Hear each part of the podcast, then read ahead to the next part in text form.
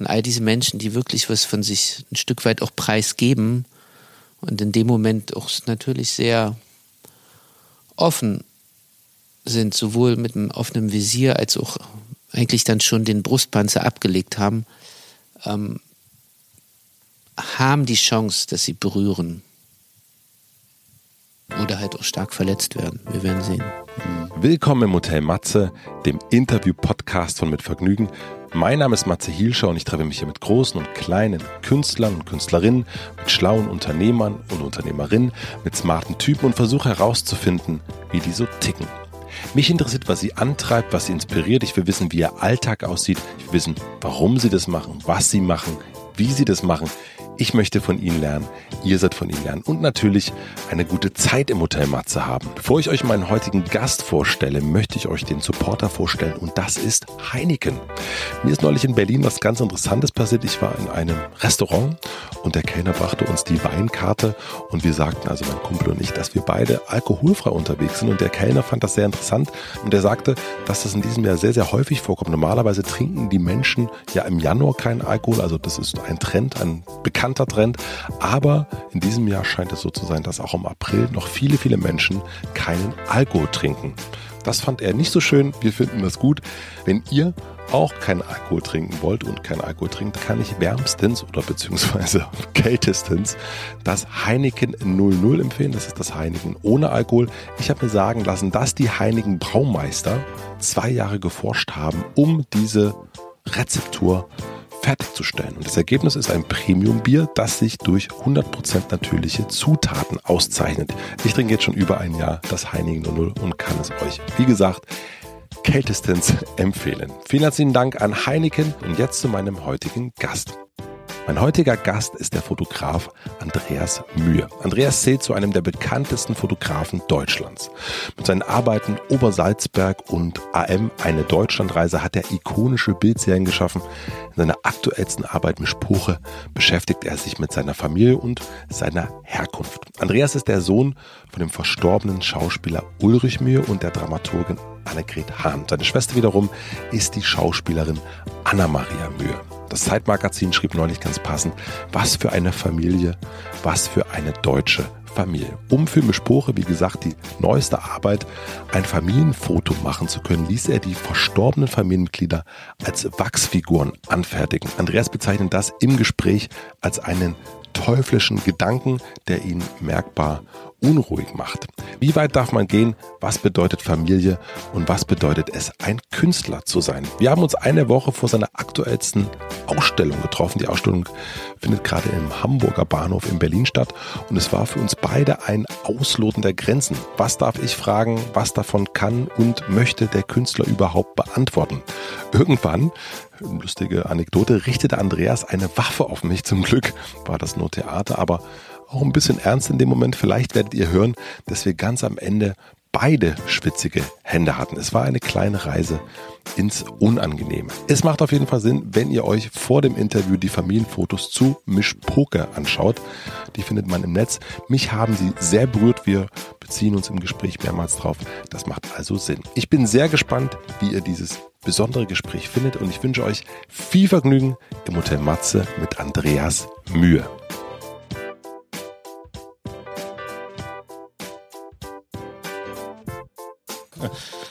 Matze und Mühe.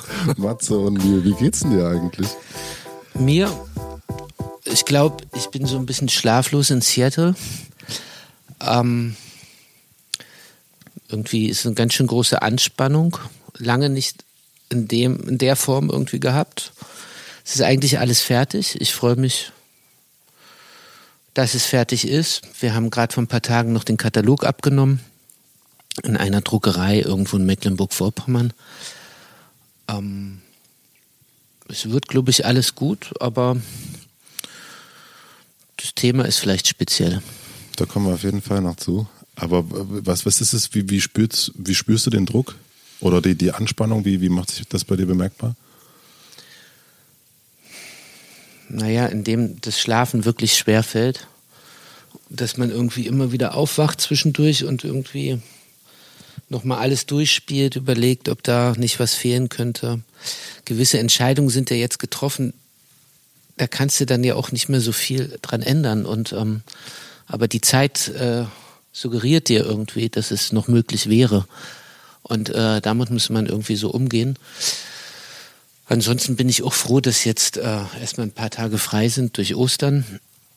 Das verkürzt dann natürlich die Zeit zur Ausstellung und drei Tage zum Aufbau reichen doch ja auch.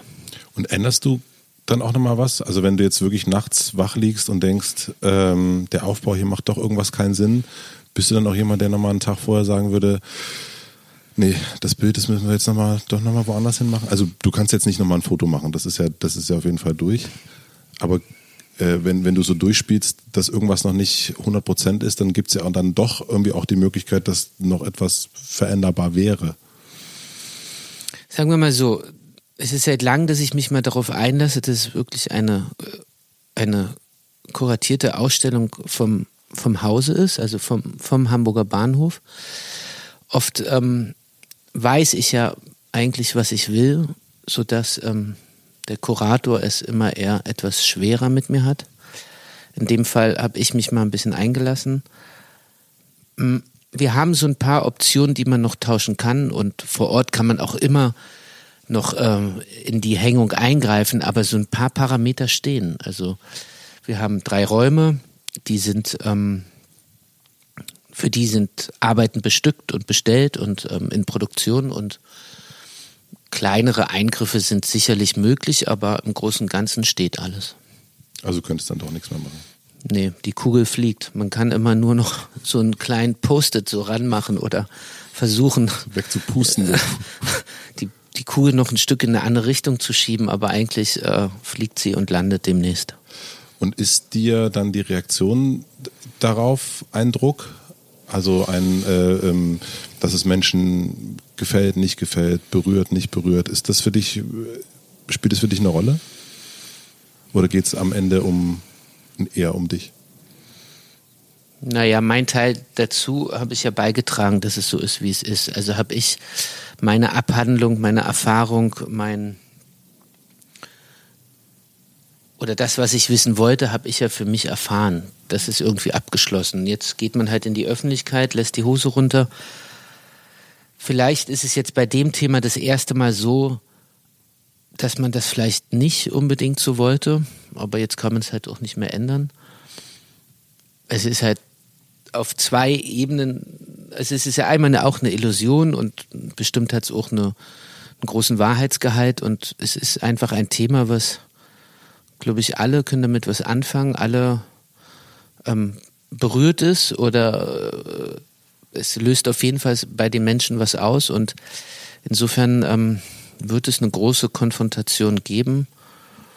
Ob ich das so wollte, das kann ich jetzt gar nicht mehr mit Ja oder mit Nein beantworten. Wir kennen uns so seit, ich glaube, fünf, sechs Jahren haben wir uns irgendwann mal äh, nachts in Berlin kennengelernt, wie man sich immer glaubt, wie es ist. So war es dann auch.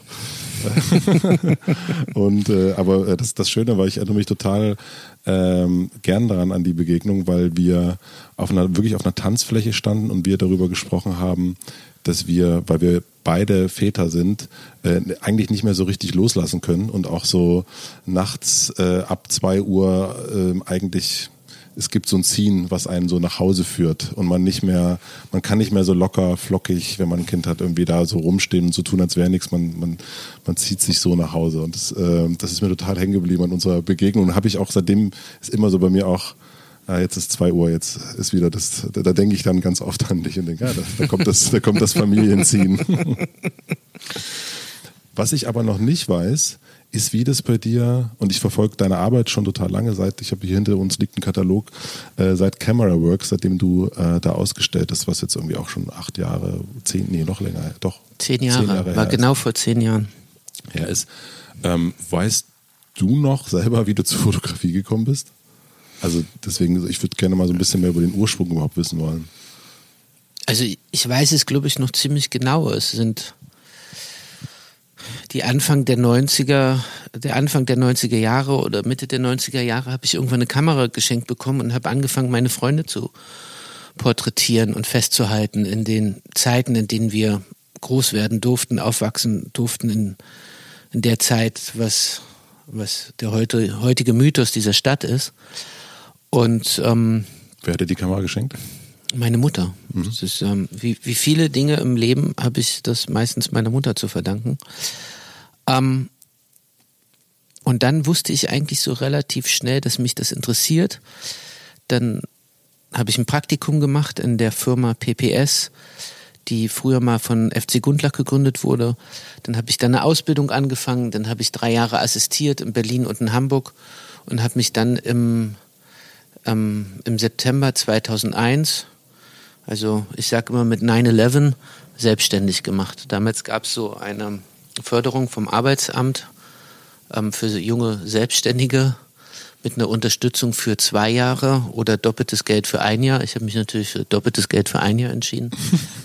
Und dann ging das irgendwie los. Und dann kamen die 2000er Jahre mit ähm, einem Haufen Magazinen. Man muss dazu sagen, es gab immer schon Magazine, die, in denen man Geld verdient hat auch. Und dann gab es aber auch äh, die große Idiotie von Menschen, die immer so taten, als wenn es total wichtig wäre, äh, für ihre Privatmagazine zu arbeiten, aber sie wollten auch dafür gar keinen Lohn bezahlen.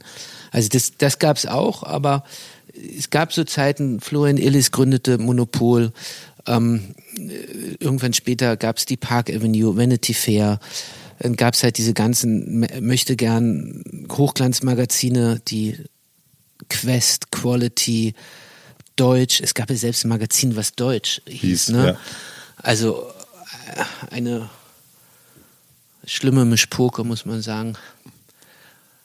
Und dazwischen bin ich dann so irgendwie herangereift. Und war das, warst du so ein normaler Fotograf, der so hier heute fotografieren wir mal DJ Hell, nächste Woche ähm, fotografieren wir mal eine Ausstellungseröffnung. Also warst du so Auftragsnehmer? Total, total. und auch das sehr gerne. Also auf ein Event konnte man mich nur nicht schicken. Ich habe immer so das inszenierte Porträt gesucht und und auch bekommen muss man sagen, dass also man man nähert sich ja auf beiden Seiten an, sowohl der Fotoredakteur als auch der Fotograf ähm, lernen sich kennen, lernen sich schätzen. Es gibt viele Menschen, mit denen ich heute noch arbeite, hin und wieder rufen die mich an und sagen, Andreas, hättest du nicht Lust, das und das zu machen? Letztes Jahr bekam ich einen Anruf, ob ich irgendwie Polizeihunde fotografieren möchte. Dann habe ich das gemacht. Oder auch so Porträts wie äh, Helmut Kohl oder so ein Pferd wie Totilas, das sind alles so, so späte Nachzügler, die aber alle aus diesen Nullerjahren kommen. Also aus der Zeit, als ich richtig als angewandter Fotograf gearbeitet habe und das habe ich auch sehr gerne gemacht. Wann fing das an, dass du so die ersten eigenen Sachen verfolgt hast und ähm, so weg vom, ich sage jetzt mal so Dienstleister eher hin zu einem Künstler gegangen bist? Und natürlich auch, wann das so anfing, so mit dem äh, Mühestil. Ja Gott, mit dem Mühestil hin oder her. Also grundsätzlich das eine schließt den anderen nicht aus. Also wenn du tolle, große Fotografen, die es immer gab, die sich mit einer Leichtigkeit ähm, auch einfach Fotograf nannten, waren immer große Künstler. Und dieses ganze darüber zu sprechen, woher es nun kommt oder ob du nun vor der Akademie kommen musst, um Künstler zu sein oder nicht, das ist, also das ist so, zeitraubende Diskussionen, ähm, die ich irgendwie schon vor Jahren abgeschlossen habe. Nichtsdestotrotz gab es immer wieder auch Zeiten, wo ich auf der Suche war und auch darüber nachgedacht hatte, vielleicht müsste ich jetzt nochmal mit die Zeit nehmen und studieren oder auch nicht. Also die Frage ist doch, wie, wie fütterst du dich selber? Also wie kommst du zu deinen Ideen? Wie wie gibt es eine Entwicklung? Was interessiert dich? Also die, die Nahrung ist irgendwie oder auch das Leben so im Einklang zu halten, dass es dir gut geht, damit irgendwas auch noch hinten rauskommt. Das sind, glaube ich, mehr die, die wichtigen Fragen dazu. Und ab wann hast du die, also ich meine, die, wenn du anfängst, Fotograf zu sein und für die Quest oder äh, Vanity Fair zu fotografieren? Ich habe nie für die Quest gearbeitet. Okay. Ähm, für die Vanity Fair?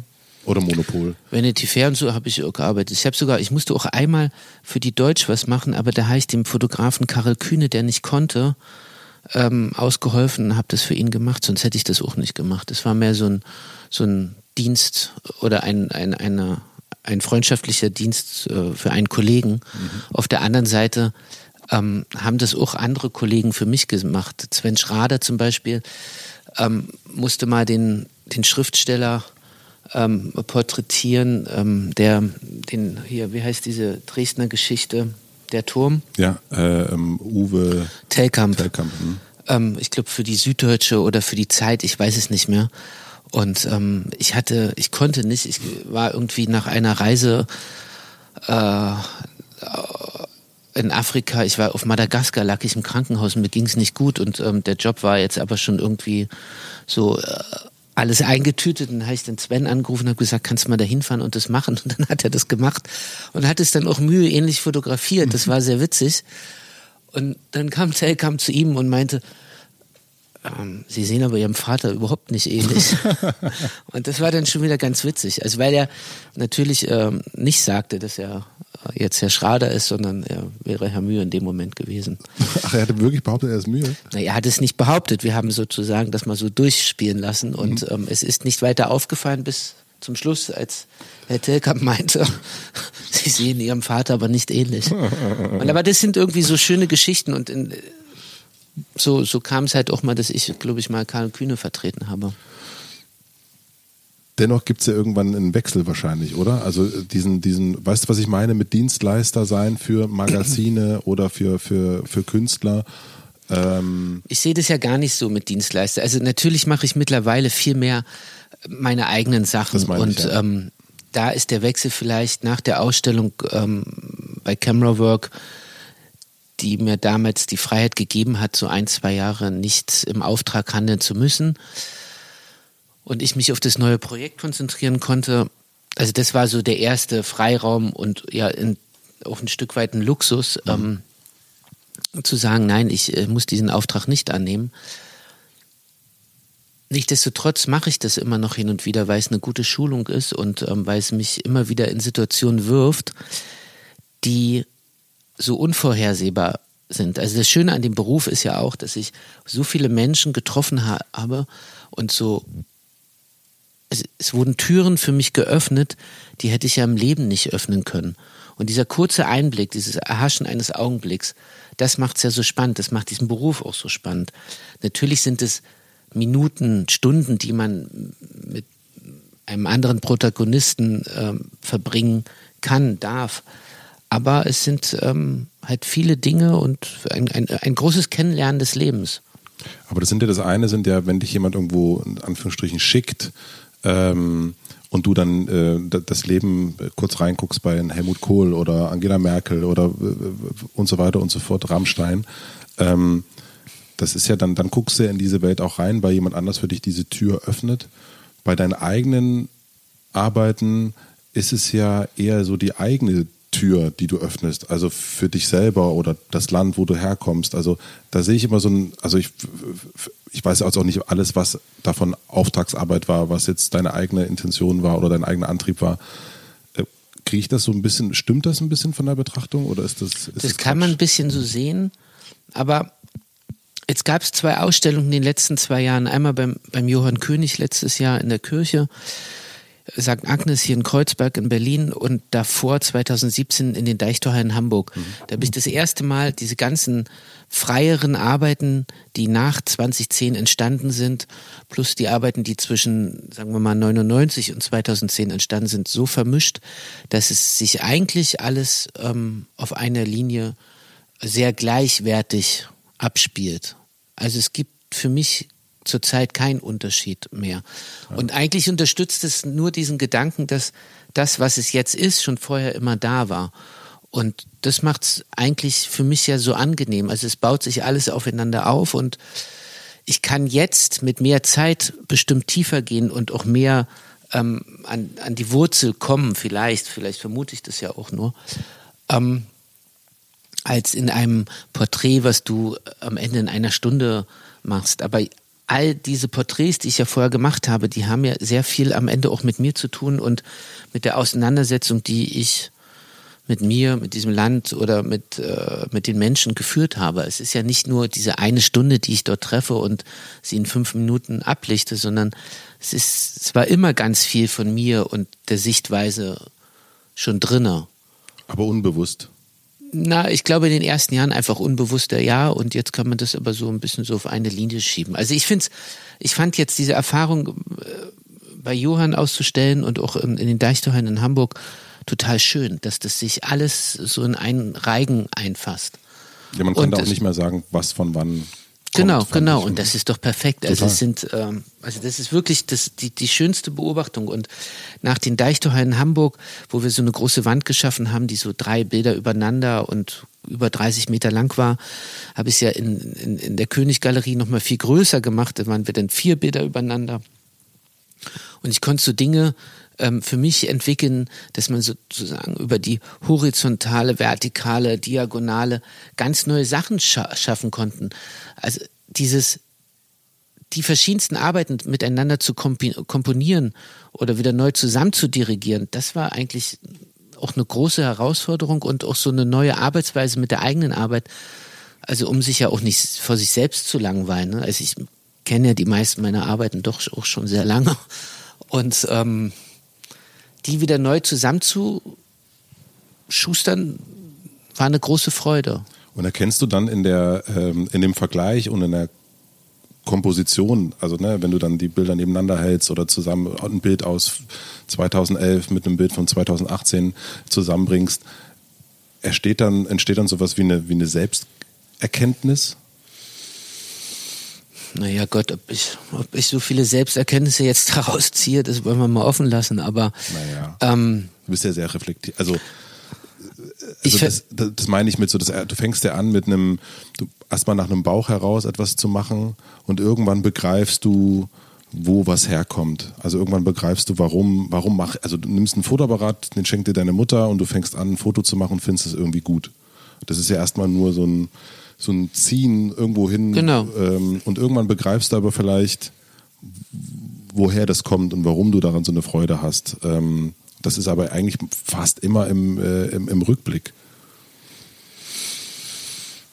Naja, im Rückblick wird natürlich vieles klarer. Ne? Zeit und Abstand äh, zum eigenen Leben oder zum Schaffensprozess. Ähm,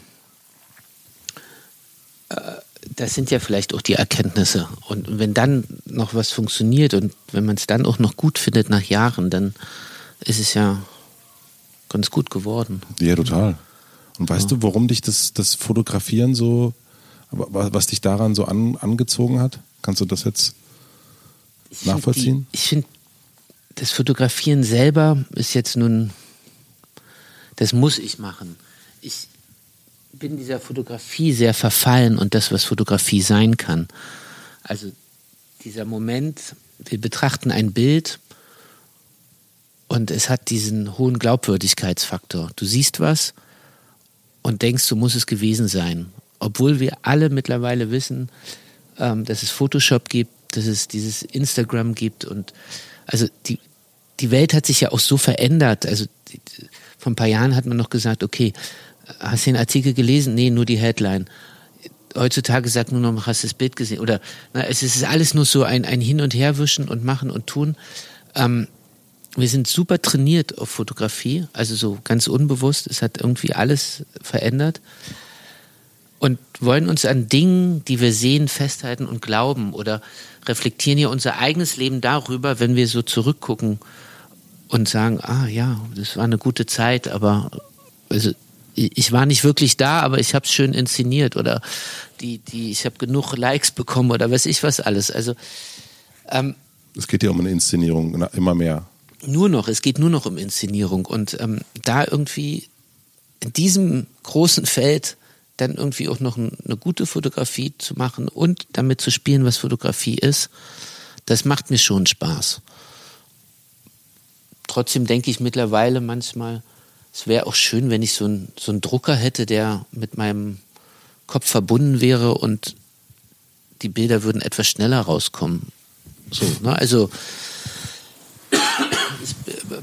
ich, der, der Prozess bei mir ist doch oft sehr lang und ähm, dauert, bis dann so Bilder fertig sind. Auf der anderen Seite ist der Faktor von Zeit dann wieder dabei und dieser Zeitfaktor ist natürlich auch das Wesentliche, warum es warum es vielleicht die Arbeit auch so gut macht, weil du immer wieder dazwischen Schritte hast, wo du entscheiden kannst, gehst du hier weiter oder nicht. Ja?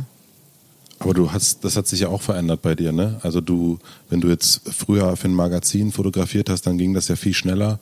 Jetzt, ähm, also so von dem, äh, kannst du morgen mal schnell Uwe Tellkamp äh, fotografieren, äh, zu jetzt, du beschäftigst dich ja wirklich super lange mit, äh, äh, mit den Arbeiten.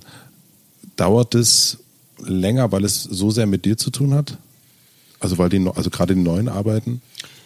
Na, mit den neuen Arbeiten muss man natürlich sagen, dass das auch viel mit mir zu tun hat und ähm, dann auch immer wieder der Versuch, es so abstrakt zu denken, dass es was Allgemeines darüber sagen kann, was ist Mischpoche, was ist Misch Mischpoke. Aber da können wir ja gleich einsteigen. Ähm, die Schnelligkeit ist immer, also es ist immer eine große Fehlerquelle im Denken. Die Schnelligkeit. Die Schnelligkeit allgemein. Und in diesen ganzen Prozessen von kannst du mal dahin fahren, kannst du ein Bild machen, vergehen sind immer Tage vergangen. Also für so schnell, schnell ging es nie. Du hast dann immer den, musst dann erstmal diesen Termin haben, dann triffst du die Leute, dann hast du ja vorher schon tagelang Zeit, darüber nachzudenken oder vielleicht auch nur einen Tag. Dann fährst du dahin, dann belichtest du den Film oder belichtest erstmal ein Polaroid. Dann denkst du über das Polaroid nach. Dann wird der Film belichtet, dann geht der Film ins Labor. Zu guten Zeiten hat es zwei Stunden gedauert, heute dauert es manchmal ein, zwei Tage, weil die Maschinen kaum noch befüllt werden. Aber dazwischen sind immer Minuten, Sekunden Zeit, Dinge ähm, wieder in die Waagschale zu werfen und anzuschauen. Und bis dann mal so ein Print dann wirklich fertig ist und auch dann bei der Redaktion war, ist immer genug Zeit vergangen, um alles immer oder permanent nochmal zu befragen. Brauchst du das?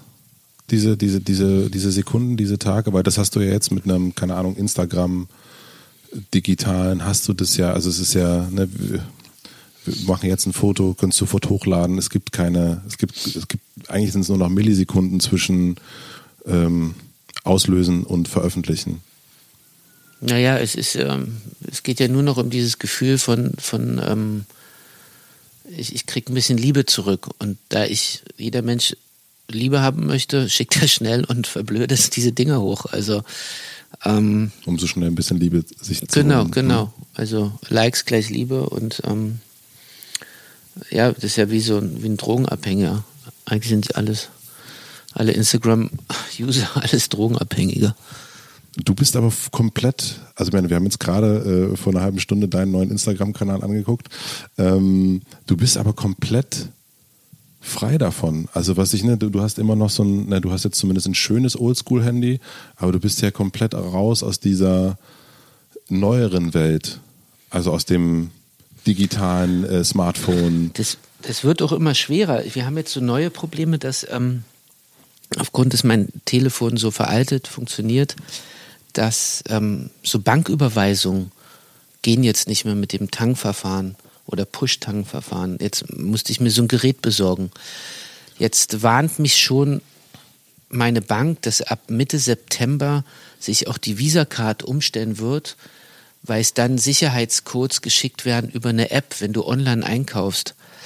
Da bin ich dann raus. Also jetzt muss ich mir entweder einen neuen Kreditkartenanbieter äh, suchen oder ich kann an dem Leben da draußen nicht mehr teilnehmen. Also es ist auch irgendwie, man wird ja jetzt wirklich dazu gezwungen, dort einzusteigen, aber für mich ist es immer noch eine große Freiheit, da nichts mitzumachen. Und es, es gibt so einen Instagram-Account, es gibt auch so einen Facebook-Account.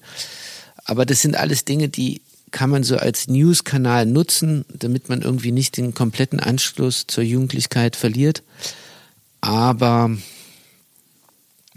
also ich für mich brauche es zum Glück nicht. Für manche ist das ja genau die Freiheit. Ne? Das, Welche Freiheit? Die Freiheit, digital zu sein, verfügbar zu sein, äh, auf Bali äh, rumzuhängen und von dort zu arbeiten, äh, vernetzt zu sein dennoch. Und für dich ist es die Freiheit, genau das nicht zu sein. Na, die, die auf Bali rumhängen ähm, und vernetzt sind, also sind entweder nicht am Strand oder im Dschungel oder weiß ich wo, weil sie ja immer an ihren Endgeräten hängen. Und ich finde, dass das eine große Illusion ist. Und mir ist es sehr früh bewusst geworden, in so Momenten, wo man auf dem Spielplatz saß und äh, nebenbei noch das Büro gemacht hat und dann dachte, ähm, man ist mit seinen Kindern irgendwie unterwegs, aber war man dann so gar nicht. Und ich muss auch sagen, dass ich da eine große Affinität zu meinem BlackBerry hatte. Ähm, wer das nicht weiß, das ist so ein altes Gerät, wo man sehr gut drauf schreiben konnte. Ähm, und ich mich eigentlich selbst befreien musste. Und jetzt ist es aber schon seit 2011 so, also seit acht Jahren ähm, führe ich ähm, ein etwas ruhigeres Leben und mache halt hin und wieder den Laptop auf und die Leute müssen sich daran gewöhnen, dass nur wenn ich den Laptop offen habe, ich dann auch natürlich mal E-Mails beantworten kann. Versuche jetzt zurzeit zum Beispiel auch immer den Laptop lieber in der Firma zu lassen und ihn nicht mit nach Hause zu nehmen. Also man muss sich seine Freiheiten irgendwie schon schaffen. Das ist aber geil, dass du das komplett dann, also die Freiheit eben dadurch dir holst, indem du es ähm, abschaltest und ähm, ja, also dich, dich, wie du sagst, frei machst davon. Das, ähm naja, das ist ja ein, das Leben ist ja auch ein Gängen von vielen Dingen und ähm, kommt permanenter Kontakt mit Menschen ist ja auch einfach anstrengend und ähm, man muss sich irgendwie ein bisschen fokussieren, was, was kann ich noch zulassen und was kann ich nicht zulassen. Und wenn du noch so viele Kanäle irgendwie noch bedienst und so, so, so ein Handy ist ja wie so ein, ähm, also A kontrolliert dein Leben von, von A bis Z und dann ähm, bombardiert es dich auch noch permanent mit irgendwelchen Dingen, die so unwichtig sind und dazwischen muss man irgendwie ja stattfinden für sich und auch für sein Gegenüber. Also wenn wir jetzt hier sitzen würden und in einer normalen Gesprächssituation, die wir heute hätten, würde nach fünf Minuten der Partner gegenüber schon aufs Handy gucken, wenn das mal reicht. Also es mhm. ist höchstwahrscheinlich schon zu lang und das ist doch alles fürchterlich. Glaubst du, dass du nächste Woche im Hamburger Bahnhof ausstellen würdest, wenn du ein Smartphone hättest?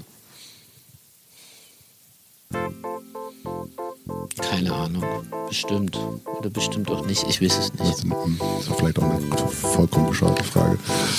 Es gibt doch keine bescheuerten Fragen. Doch, das gibt es auf jeden Fall. Wir machen eine kurze Pause. Ich möchte euch einen weiteren Supporter vorstellen. Wir von Mit Vergnügen lieben die Zahl 11 und das passt hier ganz gut, denn Melitta, der Supporter, wird in diesem Jahr 111 Jahre. Wahnsinn. Herzlichen Glückwunsch, lieber Kaffeegigant.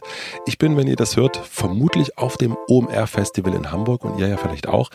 Dort ist Melitta exklusiver Kaffeepartner. Melitta begleitet die Festivalbesucher, also mich, über den ganzen Festivaltag hinweg mit richtig guten Kaffee. Zentraler Anlaufpunkt, das habe ich mir sagen lassen, ist das Melitta Festival Wohnzimmer. Und dort gibt es dann auch den Coffee to Go Korkbecher. Der ist biologisch abbaubar, recycelbar und Spülmaschinen geeignet. Den könnt ihr dann auf dem OMR Festival also kaufen. Alle Hörer und Hörerinnen können sich den Coffee to Go Kochbecher mit dem Codewort Kaffee Rockstars sogar kostenlos auffüllen. Das werde ich auf jeden Fall machen.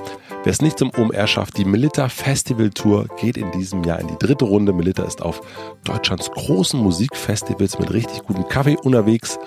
Zum Beispiel beim Rock am Ring, beim Lollapalooza oder, wer es ein bisschen härter will, beim Wacken. Folgt Melitta am besten auf Instagram für alle Infos und Ticketgewinnspiele. Also, vielen herzlichen Dank für den Support und nochmal herzlichen Glückwunsch zur 111. Und jetzt zurück zur Folge. Wir haben uns ja so am Anfang so ein bisschen rum äh, äh, geahlt. Ähm, jetzt würde ich gerne mal dahin kommen zu deinen neuesten Arbeiten. Äh, Mischpoke, Mischpoche. Und ich würde gern anhand dieser Arbeit so deinen Prozess, also diesen langen, langen Prozess ähm, nachvollziehbar machen wollen. Also dass man wirklich anfängt, äh, äh, also diesen, diesen Müheprozess einmal so durchzuspielen. Wie fängt denn das an? Also, oder wie ist denn das in dem Fall angefangen? Vielleicht willst du einmal kurz erzählen, was das Grundthema der Arbeit ist, damit man so ein bisschen folgen kann? Also das Grundthema ist ähm, das große Wort Familie vielleicht. Und in diesem Fall habe ich ja die Ausstellung bewusst Mischpoche genannt oder Mischpoke oder wie auch immer, weil dieses jüdisch-hebräische Wort, auch irgendwie berlinerische Wort, das am schönsten um, umschreibt. Ne? Es ist ein bunter Strauß an Blumen, in dem wir leben, wenn wir uns mit der Familie auseinandersetzen. Und es ist so, so nicht verhandelbar. Die sind halt da. Und irgendwie muss man sich vielleicht von Zeit zu Zeit dazu ein bisschen positionieren. Und ich glaube, Familie geht irgendwie jeden etwas an. Es ist in der heutigen Zeit, so empfinde ich es zumindest, so eine, so eine Kernfrage. Und es ist auch für jeden persönlich so eine Kernabfrage, weil man sich ja dazu irgendwie verhalten muss. Man kann auch einfach äh, gehen. Wir stoppen mal kurz. Mhm. Äh, ein Paket. Mehr kann ich nicht sagen. Ne? Danke. Bitte, ciao. Klopfen. Also in deiner entscheidenden Frage kam gerade der Postmann rein mit der DHL, voll tätowiert, kurze Hose, Sonnenbrille. So ist es heute. Und brachte ein Paket. Klopfen kennen die Leute nicht. Man ist einfach direkt im Leben drinne. Jetzt bin ich ganz rausgeworfen. Bitte stell doch deine Frage nochmal. ähm, die Grundidee von äh, Mischpore, du hast schon, also du bist äh, der DHL-Mann kam an der Stelle, als du erzählt hast, äh, was Familie bedeutet. Ja, ich glaube, es gibt ja vielleicht keine Antwort, was Familie bedeutet, sondern dass man sich irgendwann anfängt, ähm, dem zu befragen. Also weil man einfach auch überlegt, woher kommt man eigentlich, was, was sind diese Voraussetzungen, was sind äh, äh, was ist Familie, was ist die Nähe zu seinen eigenen Eltern, was hat, haben die Großeltern für eine Bedeutung. Ähm, also all diese Dinge kann man ja jahrelang ignorieren oder irgendwann dort mal einsteigen. Und ich hatte ein sehr lustiges äh, oder einen sehr tollen Drehtag, als ich vor ein paar Jahren diese Geschichte A.M. eine Deutschlandreise ähm, machte, war ich in der Villa Hügel in Essen, also den Familiensitz ähm, der der Familie Buhlen-Kruppalbach. Und es regnete so stark und wir hatten draußen ein Setting aufgebaut und wir mussten einfach ein bisschen pausieren, dass ich durch dieses große Haus, durch diesen großen Familiensitz durchspazieren durfte und mir diese großen Porträts anschaute und so schmunzeln musste, wie sich Familie darstellen kann. Natürlich an dem Beispiel einer sehr wohlhabenden streitbaren deutschen Familie, Industriefamilie. Aber nach Recherchen stellt man das ja allgemein dann so fest. Also wie der Wunsch, sich zu malen oder sich malen zu lassen, später mit der Fotografie Momente festzuhalten, um vielleicht auch diese, dieses permanente Ringen um die Zeit irgendwie mal kurz für einen Moment ruhen zu lassen oder auch zu, zu zeigen, wir waren hier oder das ist meine Familie oder das war der Moment, wo wir besonders glücklich waren oder unglücklich waren. Ähm, darum geht's ja irgendwie. Und ähm, Zeit festzuhalten, dann sind wir ganz nah wieder an der Fotografie dran, weil in dem Moment, wo du den Wunsch hast, geht es darum, Zeit zu, festzuhalten. In dem Moment, wo du das auslöst, bist du schon in der Vergangenheit und bist schon wieder an dem Punkt, wo es auch wieder vorbei ist. Und so dazwischen, plus diese Ironie, die auch in so einem Porträts drin steckt und ähm, den Inszenierungswahnsinn, ähm, das hat mich irgendwie fasziniert. Und nach diesem Tag in Essen Du Und warst ja da mit deiner Mutter unterwegs auch, ne? Also die. Ich war mit Angela Merkel unterwegs, ähm, slash meiner Mutter. Hat mich das dann nicht mehr losgelassen. Und das ist einfach auch wieder ein schönes Beispiel dafür, dass man einfach mit offenen Augen durch die Welt gehen, rennen, schleichen muss und immer wieder ganz schnell Sachen entdeckt, die einen berühren und dann wird es durch die, durch die Schalen des Inneren durchgeschwemmt und irgendwo bleibt es dann haften und dann denkt man irgendwann, wir müssen das umsetzen und ähm, müssen dazu eine Arbeit machen.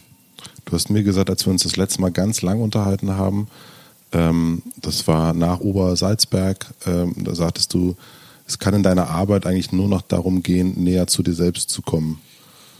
War das dann schon, ist das so ein, ähm, äh,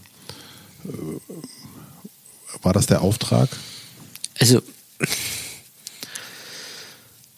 es ist irgendwie so ein Versuch oder es steckt auf jeden Fall äh, offensichtlich in dieser Arbeit drinne, dass das viel damit zu tun hat. Und natürlich, äh, wenn du so viele Familienmitglieder triffst, dann eruierst du auf jeden Fall dein Verhältnis zu jeder einzelnen Person und damit ähm, klärst du auch Dinge für dich und für dich selbst. Ich finde Arbeiten einfach äh, spannend, wenn sie so existenziell sind, wenn sie wirklich ans Eingemachte gehen. Es gibt einfach tolle Kunst und tolle Künstler, ähm, die, die was wagen. Und dieses Wagen und dieses am existenziellen Kratzen, finde ich, ist schon die größte Spannung. Wobei man jetzt das einfach, es ist auf jede Form von Kunst bezogen, ne? Also ein, äh, ob nun im Theater oder die Oper oder und all diese Menschen, die wirklich was von sich ein Stück weit auch preisgeben und in dem Moment auch natürlich sehr offen sind, sowohl mit einem offenen Visier als auch eigentlich dann schon den Brustpanzer abgelegt haben, ähm, haben die Chance, dass sie berühren. Oder halt auch stark verletzt werden. Wir werden sehen. Jetzt bist du äh, aus dem Haus in Essen raus und diese Idee, dieses Familienbild hat sich so weitergetragen bei dir. Ähm, und ab wann hast du gedacht, okay, also wie, wie, wie ist von dieser, du, du du hast es ja gesagt, ne, durch alle inneren Schalen so durch, ab wann hast du gesagt, okay, ich muss ein Familienbild machen? Also war, war das dann so der Ursprung oder nehme ich da mal Das mit? war der Ursprung. Ich glaube, diese Reise AM, ähm, eine Deutschlandreise, die war im Sommer 2012, würde ich sagen.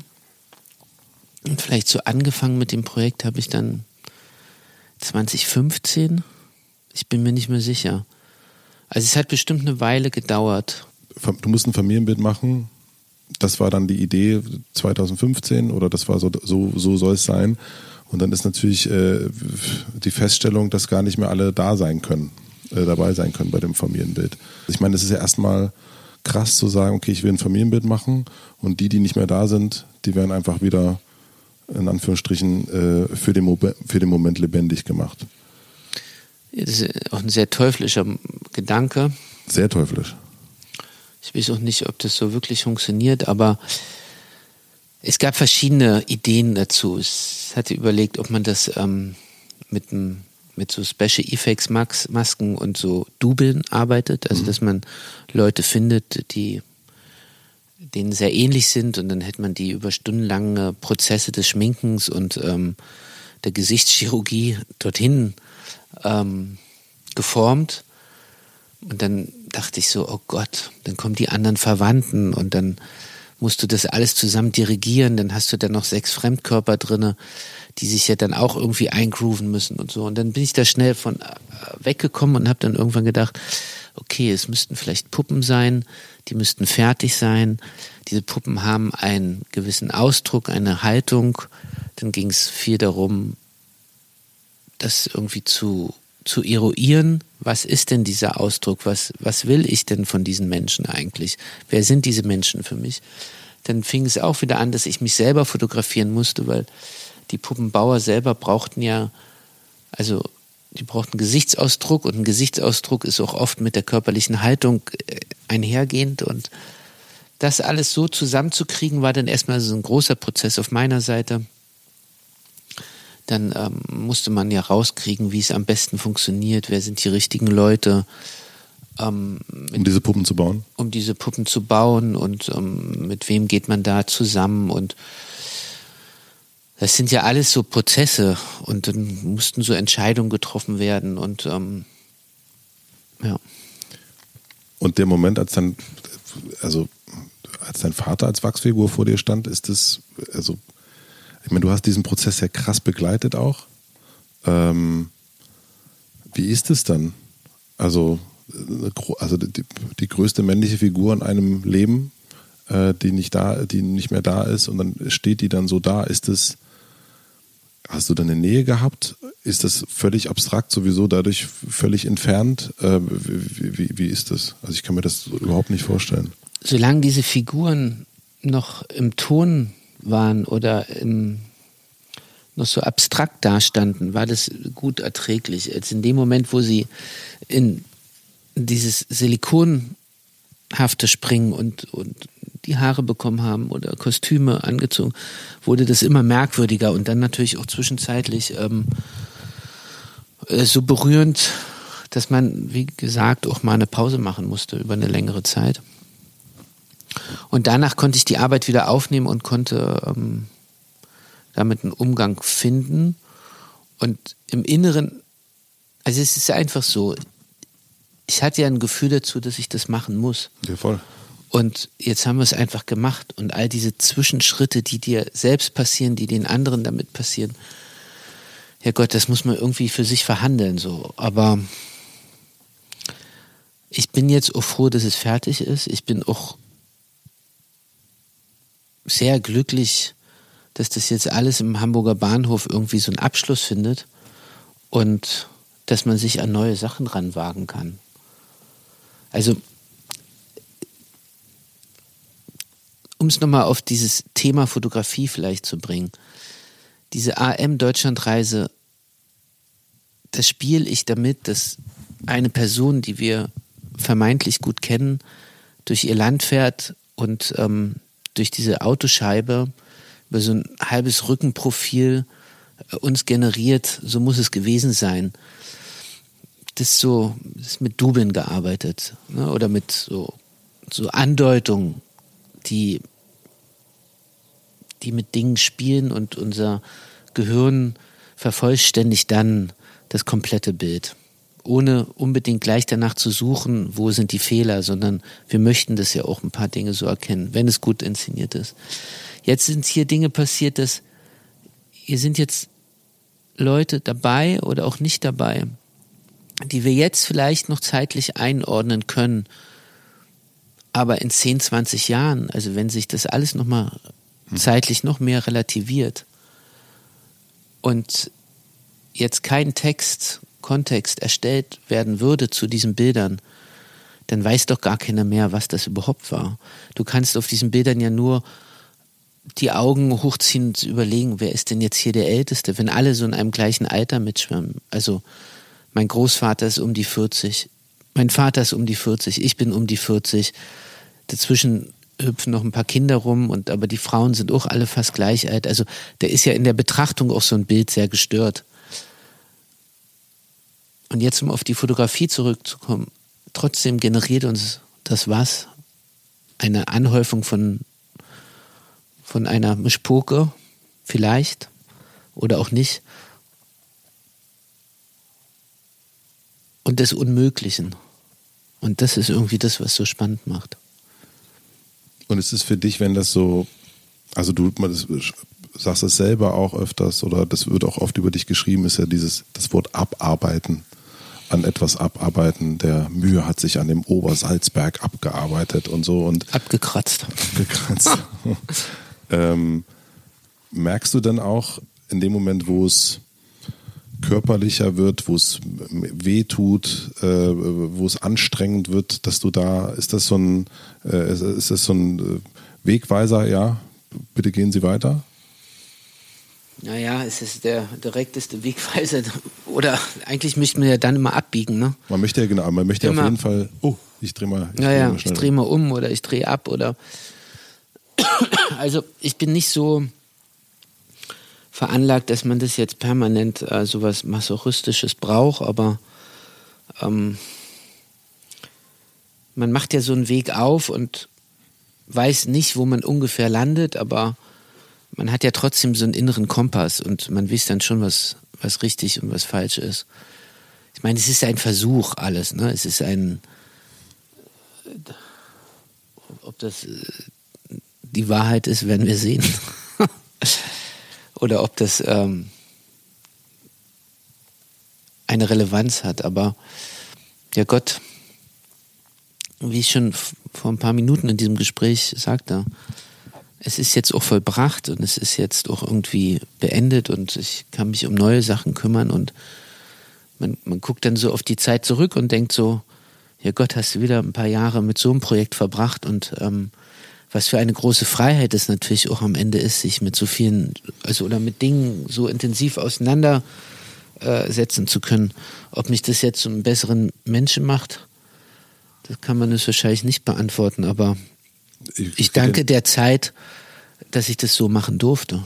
es geht ja bei so einem Projekt oder bei, bei, kann ich mir vorstellen, es gibt ja zwei Möglichkeiten. Entweder man will näher ran oder man will weiter weg zu, äh, zu etwas. Äh, ich, das ist die große Frage. Also das kann ich dir heute eine Woche vor Ausstellungseröffnung nun wirklich nicht beantworten, ob ich näher ran oder weiter weg will. Das, ich glaube, das sind Dinge, die sich mit der Zeit so es ist jetzt so hochgekocht. Äh, Ähm, ich merke ja auch, das jetzt muss es ähm, der Abstand wird es klären, ob es eine gute Arbeit ist oder nicht. Was mich total überrascht hat, weil ich wusste das ja nicht, was da passiert, dass ich das Gefühl hatte, auch in der, ähm, in der Besprechung der Deichtorhallen, ich war nicht vor Ort, dass es, ähm, es hat ja meistens, du hast, ein- dein Vater ist, ist, ist sehr berühmt gewesen und es hat ja meistens so ein, man nimmt so einen Bezug zu so einer Person, äh, der Sohn von, die Tochter von, der Mann von und so weiter und so fort. Und ich hatte bei den Deichtorhallen ähm, stand Andreas Mühe immer mehr für sich. Also so auch, ähm, da gab es zumindest in meiner, ich weiß nicht, ich habe jetzt auch nicht jeden Artikel gelesen, aber es gab gar nicht mehr so diesen, der gehört zu jemandem, sondern der steht für sich. Und äh, vielleicht gab es dann noch mal eine Schwester, ähm, aber so irgendwie eigentlich ähm, steht der Berg für sich. Und jetzt, deswegen war ich so überrascht, als ich das dann, ich habe es ja erst dann im Zeitmagazin gesehen, was du da äh, veranstaltest äh, oder veranstaltet hast, und dachte ich, krass. Äh, deswegen fragte ich so diese Nähe, willst du näher ran oder weiter weg? Ähm, weil eigentlich will, mein Gefühl ist ja eigentlich, man will eher näher weg. Äh, man will eher Näher weg? Äh, näher weg, ja. Das finde ich gut. Ich will näher weg. das finde ich richtig gut. Das war wirklich gerade der Wahrer, ne? Man will eher näher Man weg. will eher näher weg. Das umschreibt eigentlich ganz gut meinen Zustand gerade. Ich will eigentlich näher weg. Sehr schön, Matze. Ja, ja, wird auch ein bisschen schwitzig. Gleich ein neuer Albumtitel, oder? Statt Mischpoke näher weg. ähm, ja, k- können wir machen, ne? Aber ist jetzt doch zu spät, würde ich sagen, eine Woche vor Veröffentlichung. Aber äh, deswegen habe ich das gefragt, ob das, ähm, das, das sind ja nur meine Gedanken, die ich gerade, ich habe gar keine Frage, ehrlich gesagt, dazu. Brauchst du in der Zeit, wenn du sowas machst, ähm, ob da kannst du jetzt äh, Mischpoke nehmen, da kannst du auch Obersalzberg nehmen oder was auch immer, ähm, du hast einen Familienalltag, ähm, du hast ein Leben hier in Berlin, du hast deine, äh, du hast dein altes Handy, was ab und zu klingelt. Was brauchst du, um dich dem voll hinzugeben? Musst du dich überhaupt voll hingeben? Naja, das ist, das ist ja schwer, das in so einem strukturierten Alltag überhaupt Sachen so zuzulassen. Aber das A und O ist Pflege von Körper und Geist. Geht es mir gut, dann geht es den Gedanken gut oder dann können überhaupt Gedanken stattfinden. Ich liebe zwischendurch auch den Alltag, weil er dich einfach runterholt und einfach um so ganz normale Dinge, Schule abholen, Schule abholen, Rasenmähen. Nachmittagsbeschäftigung der Kinder organisieren, machen, tun. Das sind ja Dinge, die, dich ja in einem gu- guten Korsett äh, einfach agieren lassen, ohne dass du permanent irgendwie verführt bist, irgendwas anderes zu machen. Also Struktur finde ich ganz gut. Und dann äh, bedarf es doch zwischendurch immer viel Zeit für mich, gewisse Dinge machen zu können. Ich bin gern, also wirklich liebend gern in der Natur, ob es nun die Berge sind oder auf dem Wasser. Und habe da eigentlich auch so äh, die beste und ruhigste Zeit für mich, um gewisse Dinge durchzuspielen. Bist du denn allein? Ja und nein. Es muss gar nicht, also in den, in den Bergen bin ich sehr gern, wenn man eine Tour läuft oder so. Äh, Im Winter auf Skiern oder egal wie. Es können aber auch Gruppen sein. Aber am liebsten natürlich dann von engen Vertrauten. Also ich, mich würdest du nur nicht irgendwo finden ähm, mit so fremden Menschen, sondern ähm, ich brauche dann schon gute, vertraute Jungs um mich rum. Aber ich halte es auch sehr gut alleine aus. Denkst du dann mit denen zusammen oder denkst du für dich? Ich denke dann viel für mich, kann aber, wenn ich irgendwas abhandeln möchte, ähm, auch mit denen viele Dinge abhandeln. Aber es ist so, auch beim, zum Beispiel, wenn du surfen gehst oder so, dann bist du erstmal ziemlich stark mit dir und dieser Materie beschäftigt. Also du liegst im Wasser, du musst dich damit auseinandersetzen,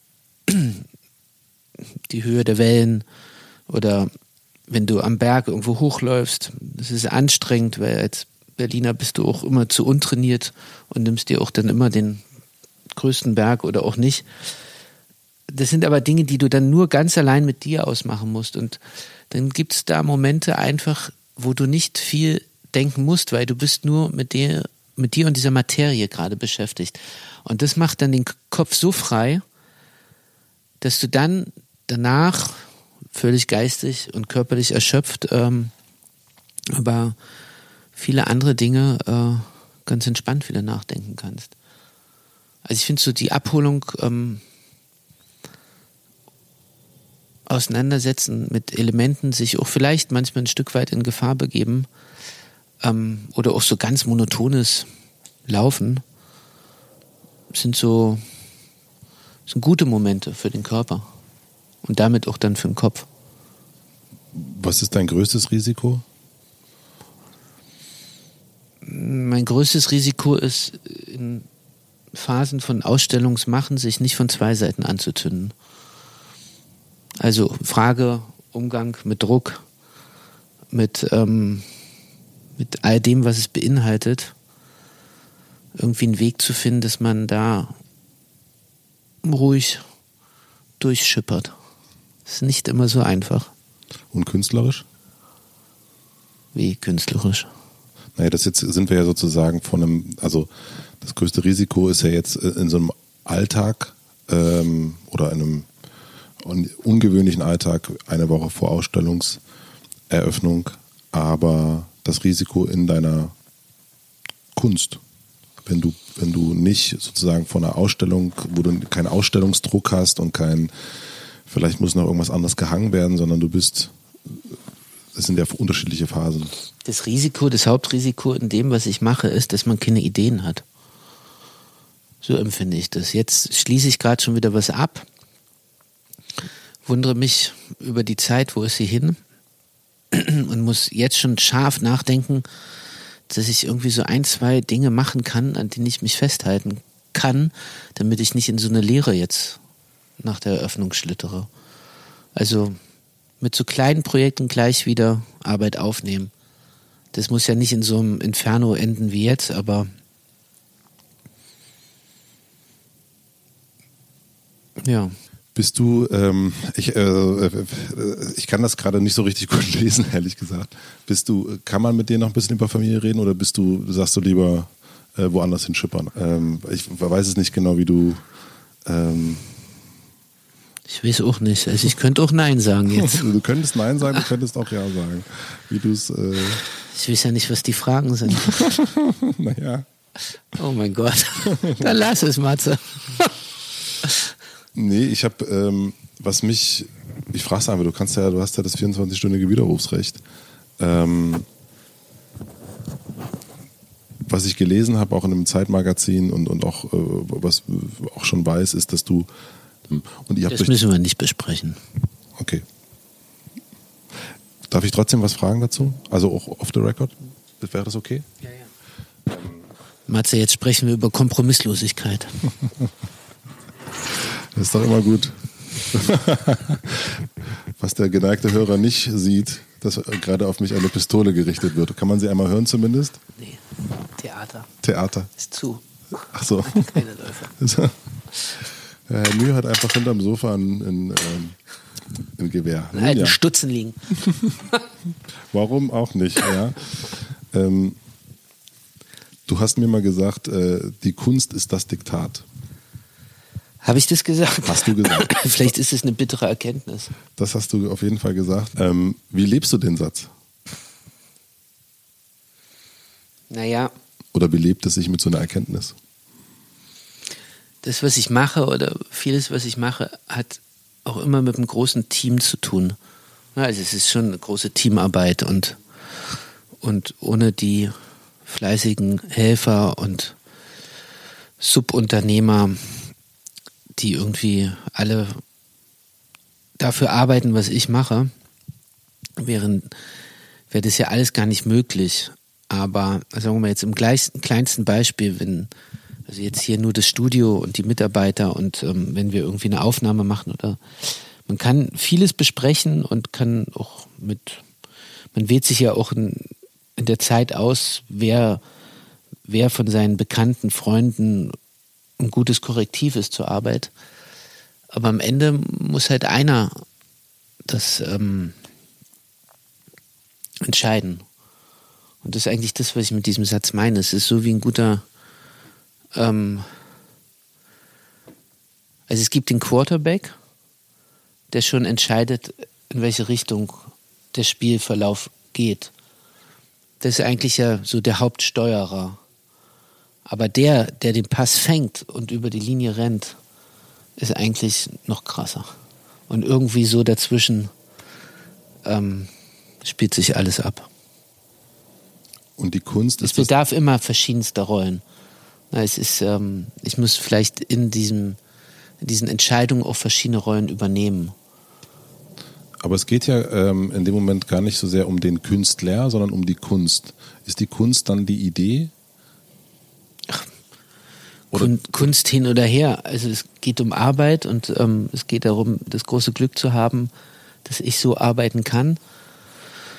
Und wenn ich malen könnte, würde ich malen. Und wenn ich das alles nicht mache, dann würde ich für euch tanzen. Also es ist alles ein, es ist alles Arbeit und Prozess. Und ähm, also Kunst hin oder her. Wann hast du für dich erkannt, dass du ein Künstler bist?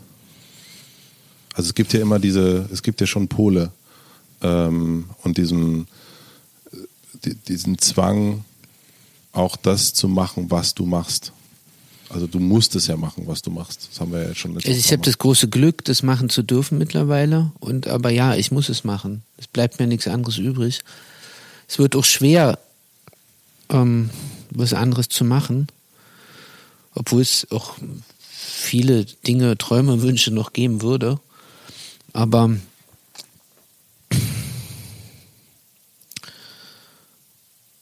ich finde doch irgendwie gut, Schuster bleibt bei deinen Leisten. Ne? Finde ich auch in dem Zusammenhang einen guten, guten Satz. Ja, voll.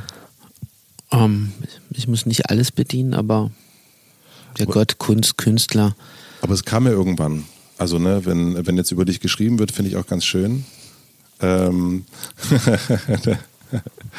Bitte? ja, wenn über dich geschrieben wird, wird ja geschrieben Künstler und Fotograf. Nee, noch besser ist Kunstfotograf. Ja? Also das ist so irgendwie wie so ein Artist, der noch eine Rolle rückwärts kann, während er jongliert. Also Kunstfotograf finde ich eigentlich das Allerbeste.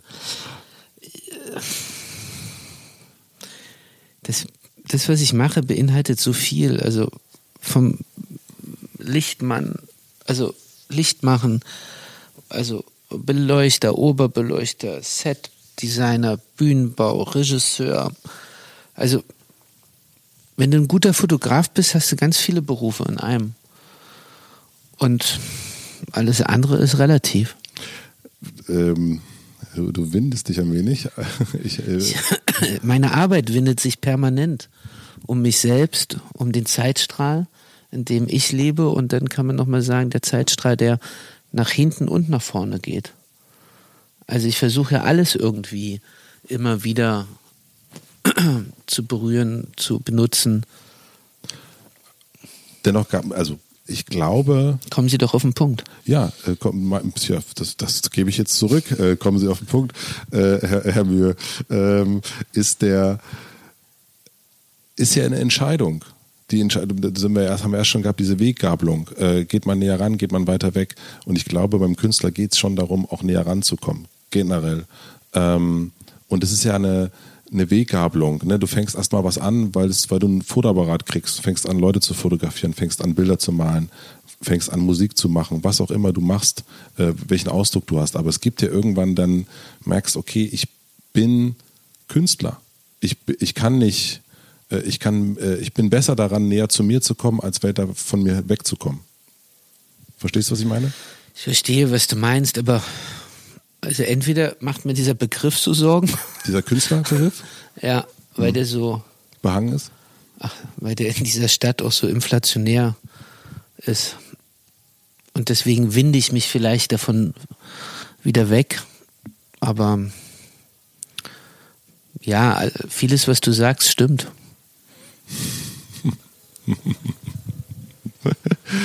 Hei, hei, hei. Oh, Jetzt mein setz- lieber Scholli. Jetzt setzt er sich auf die Couch, gleich kriege ich. Jetzt Gleich fliegt er hinten runter. Gleich fliegt das nur noch, gleich gibt's eine Handgranate noch für mich. So, setze ich mich auch auf die Couch. Nur auf einen Augenblick. Ähm, aber wei- kennst du den Moment, wo das bei dir war? Also kennst du ihn? Also kenn, erkennst du den, äh, die Erkenntnis, äh, äh, ich kann nicht so sein wie die anderen? Ich muss. Keiner kann so sein wie die anderen. Ähm, anders. Dieses frühe Glück zu wissen, dass man das jetzt macht oder machen darf in der Ausbildung, in der Assistenzzeit, dass, dass ich das schon so früh wusste, das ist erstmal toll. Also ich glaube, bis zu meinem 30. haben viele enge Freunde noch drei, viermal ihr Studium ähm, geändert. Da habe ich dann schon eine Ausstellung bei Camerawork gemacht. Und warum hat diese Ausstellung stattgefunden? Weil ich irgendwie diesen Weg gegangen bin und den sehr solide und geradeaus, ohne groß links und rechts abzubiegen. Also kann man erstmal sagen, dass das ein großes Glück ist. Und dass es so ist oder was es ist, das ist vielleicht schon immer klar gewesen. Aber das ist jetzt nicht, äh, das sind nicht die großen Sätze wert. Der Ossi. da ist er. Er kommt, er will nicht. Ähm, Er windet sich. Er windet sich. Und was passiert, wenn, der, wenn die Kunst nicht das Diktat ist? Also was passiert, wenn du oder dass die Idee ähm, nicht die Überhand hat? Du hast ja, du bist ja irgendwann zu dieser Erkenntnis gekommen. Du bist ja irgendwann, wir sind äh, durch, den, durch den MV gelaufen, da hast du mir den Satz äh, hingeknallt. Ähm, Besonders guten Tag gehabt haben. hm? Hast du richtig guten Tag gehabt an dem Tag, ja. Ähm, das, das äh, ist ja auch eine Erkenntnis, die daherkommt, wo man sagt, okay, ich, ich, ich kann nicht, es kann gar nicht anders sein. Wo, also, äh, wa- was passiert also, wenn, wenn der Quarterback nicht, Nicht wirft. nicht wirft und der andere nicht fängt? Dann ist die Idee nicht gut. Dann ist es einfach mal ein, ein schlechter Spielzug mit einem, mit einem schlechten Pass kombiniert und dann sollte man vielleicht was anderes machen. Solange man aber das Gefühl hat, dass es so gut läuft und dass man irgendwie, es hat auch alles mit dem Gefühl zu tun und mit dem, vielleicht auch mit einer Gabe, die man hat und dass man die ordentlich, ähm, ordentlich einsetzt.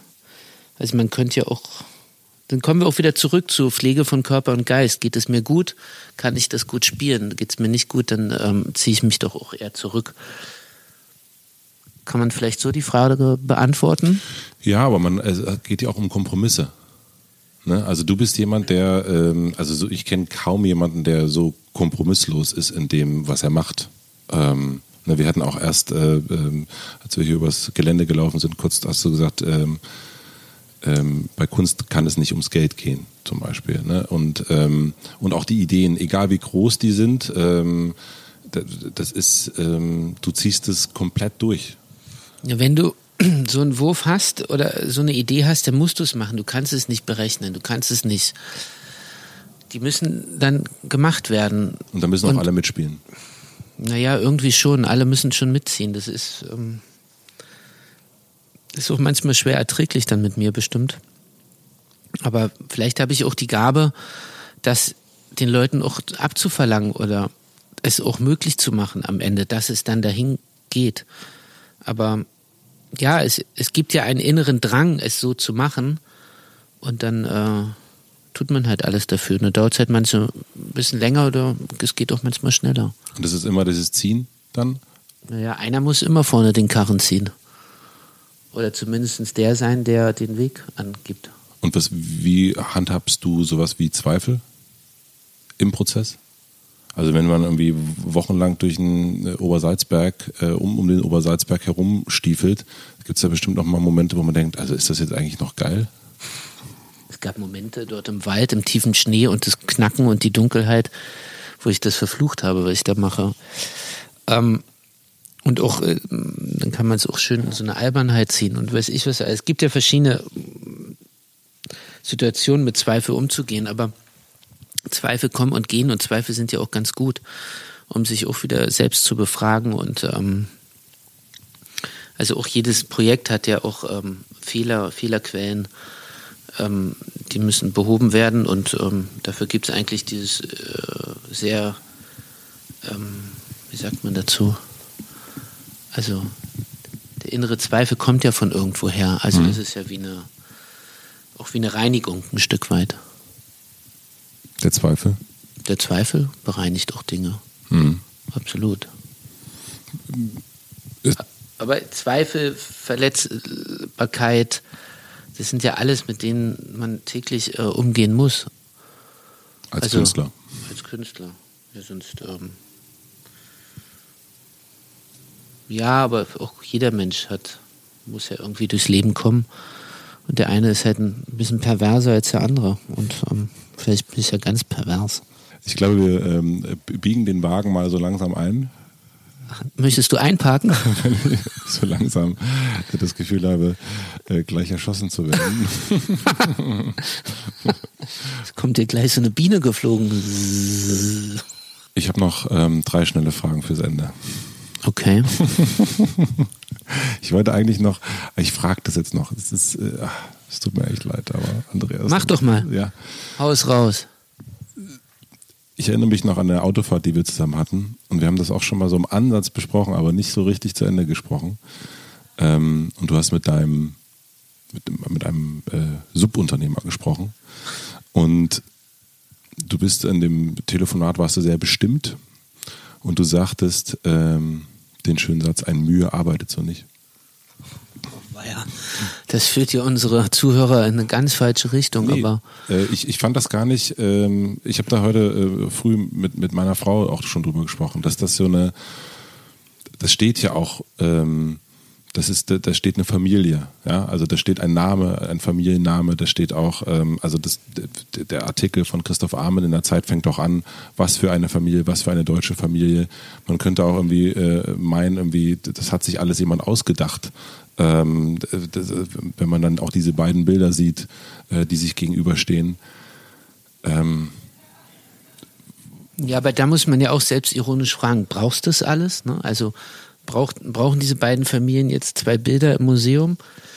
Wo, wo, wo landen wir dann? Landen wir dann in so ähm, in so Rassenschauen, die früher vor 100 Jahren noch stattfanden, wo man sozusagen Urvölker im Zoo vorgestellt hat? Oder also wo, wo ist die Ironie da drinne? Also Das ist ja das, was ich ganz am Anfang auch meinte, bei diesem Porträt dieser Familie Bohlen-Krupp-Halbach.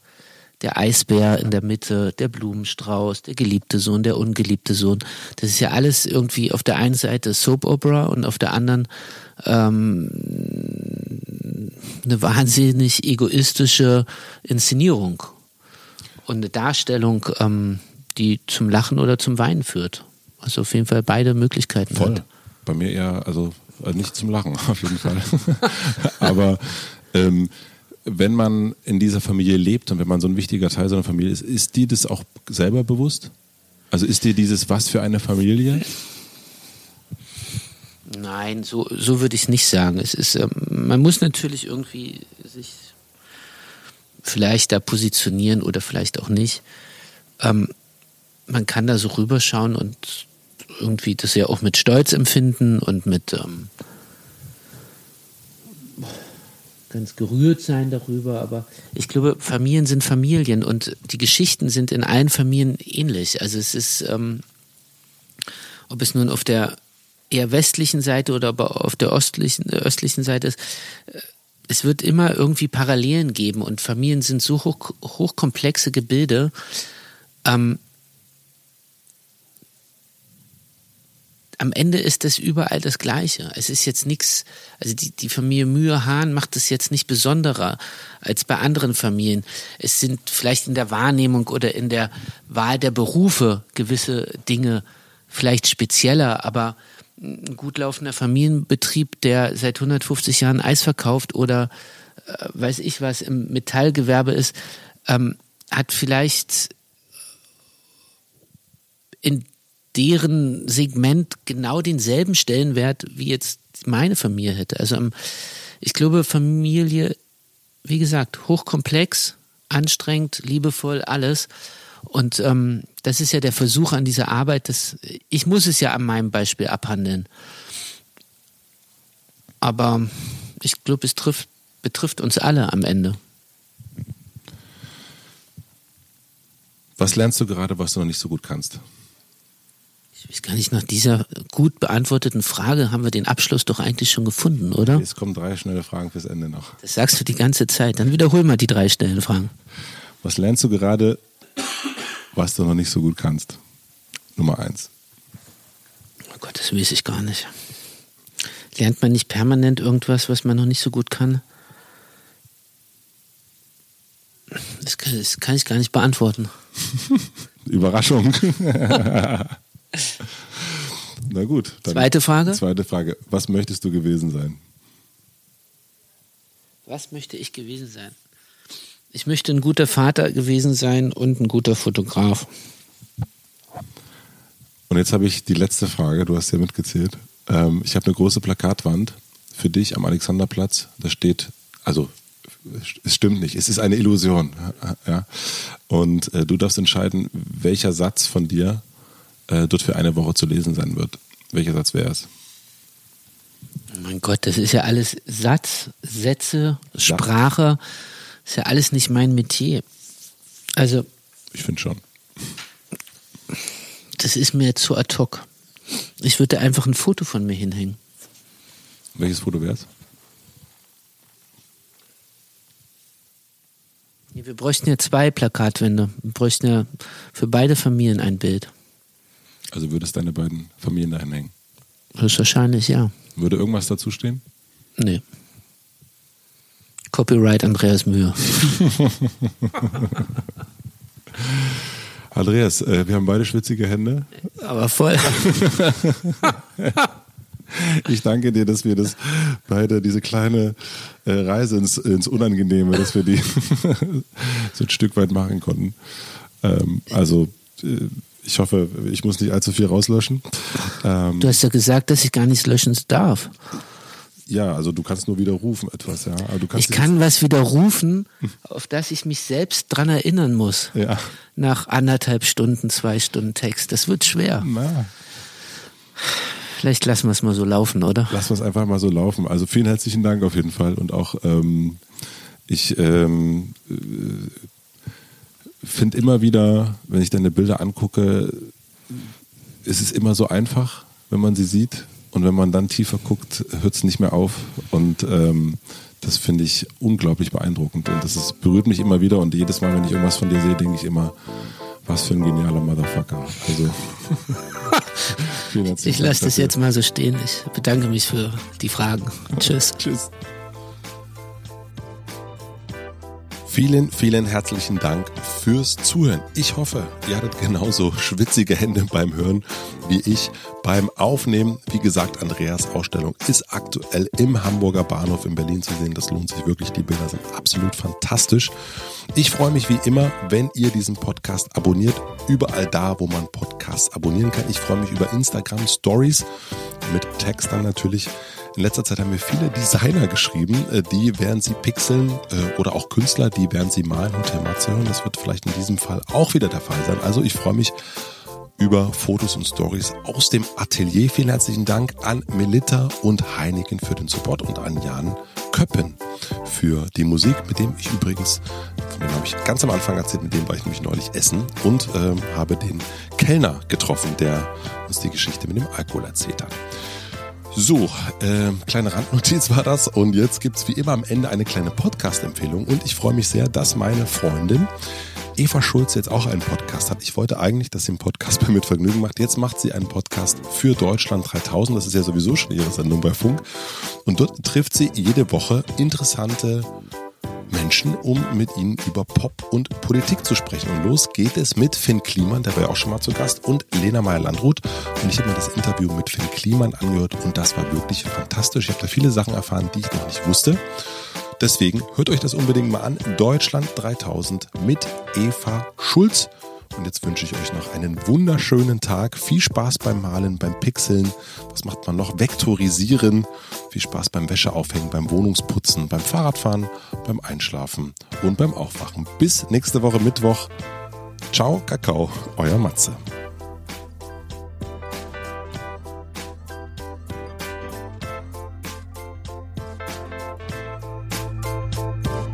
Hallo, ich bin der Sohn von Matze, also der, der gerade das hier macht.